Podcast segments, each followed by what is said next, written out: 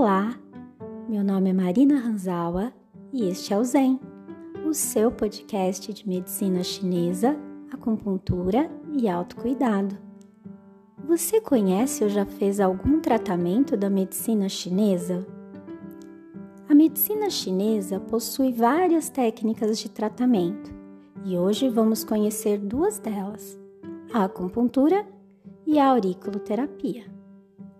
A acupuntura talvez seja a técnica mais conhecida e temida. Muitas pessoas podem ter receio das agulhas, mas quem já fez sabe que as agulhas são bem fininhas, bem mais finas que uma agulha de injeção, e na maioria das vezes o tratamento é tranquilo e indolor. Originária da China, a acupuntura é milenar e consiste na aplicação dessas agulhas em pontos específicos do corpo, com o objetivo de tratar desequilíbrios e promover saúde. Além das agulhas, os estímulos nos pontos de acupuntura também podem ser feitos com calor, laser, massagem ou sementes, embora o melhor estímulo seja mesmo com as agulhas ou calor. Você pode estar se perguntando, mas como a acupuntura funciona?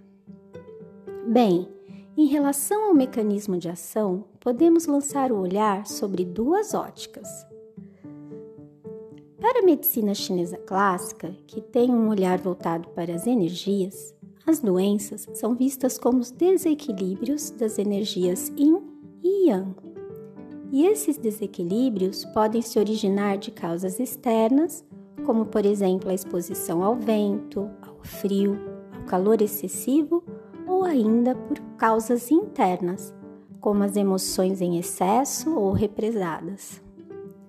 Seguindo esse princípio, as agulhas são inseridas em pontos localizados nos canais de energia, ou meridiano, como são também conhecidos, que são canais onde o Qi, nossa energia vital, circula em nosso corpo e o objetivo das agulhas é gerar movimento do Qi, regulando o fluxo energético responsável pela fisiologia dos órgãos e vísceras, ou como chamamos, Zhang Fu, promovendo o funcionamento saudável do nosso corpo e o fluxo das emoções.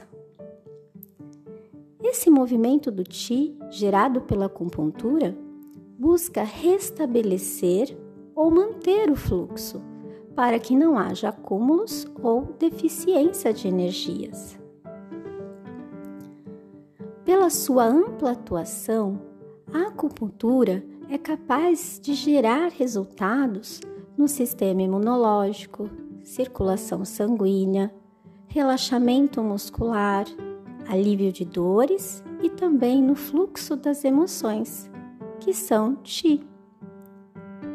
Por outro lado, sob a ótica da linha biomédica, os efeitos da acupuntura têm sido amplamente estudados e sua ação tem sido explicada por princípios e mecanismos fisiológicos. Os estímulos feitos em regiões específicas do corpo, nos pontos de acupuntura, agem em uma ampla rede neural periférica e alcançam o sistema nervoso central provocando um fenômeno de modulação neural. Esse estímulo resulta na liberação de variadas substâncias, principalmente neurotransmissores, que atuam nas funções motoras, sensoriais, neuroendócrinas e emocionais. Ao primeiro olhar, as óticas energética e biomédica podem parecer muito diferentes, mas assim como acontece com Yin e Yang, representam aspectos diferentes desse movimento, e uma visão não exclui a outra, e sim se complementam. A outra técnica que vamos conhecer hoje é a auriculoterapia. Assim como a acupuntura, é uma das técnicas mais utilizadas na prática da medicina chinesa. É uma terapia de microsistema que se destaca por seus ótimos resultados e por ser pouco invasiva, sendo uma boa opção para quem tem receio das agulhas, pois seus estímulos também podem ser feitos de outras formas.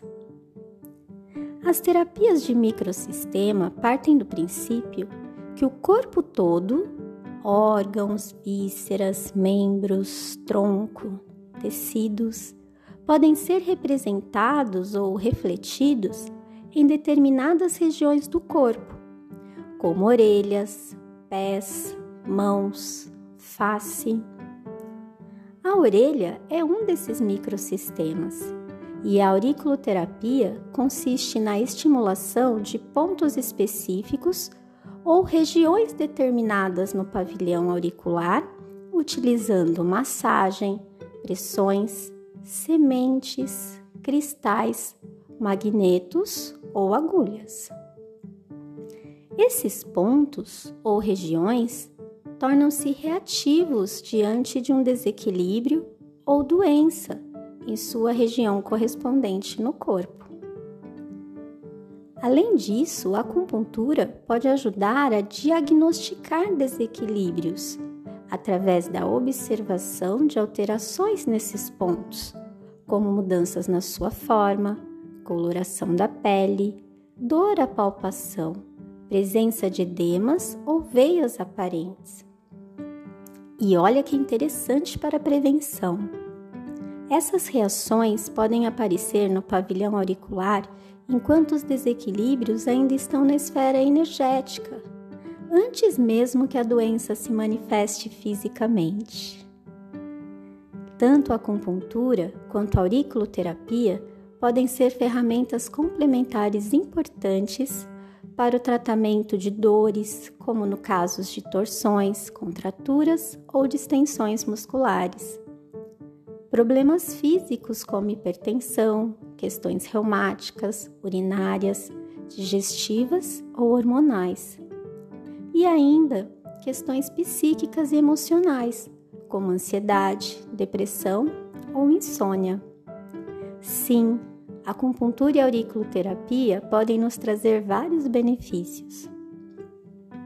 A medicina chinesa tem várias outras técnicas, como a massagem tuiná, entosas, mochabustão, dieto e fitoterapia, além da prática de exercícios como o Qigong e o Tai Chi Chuan. Todas essas técnicas têm algo em comum, que é o objetivo de gerar movimento, movimento de energia, de sangue, do corpo e das emoções. Estar em movimento é saúde. Estar em movimento é deixar fluir.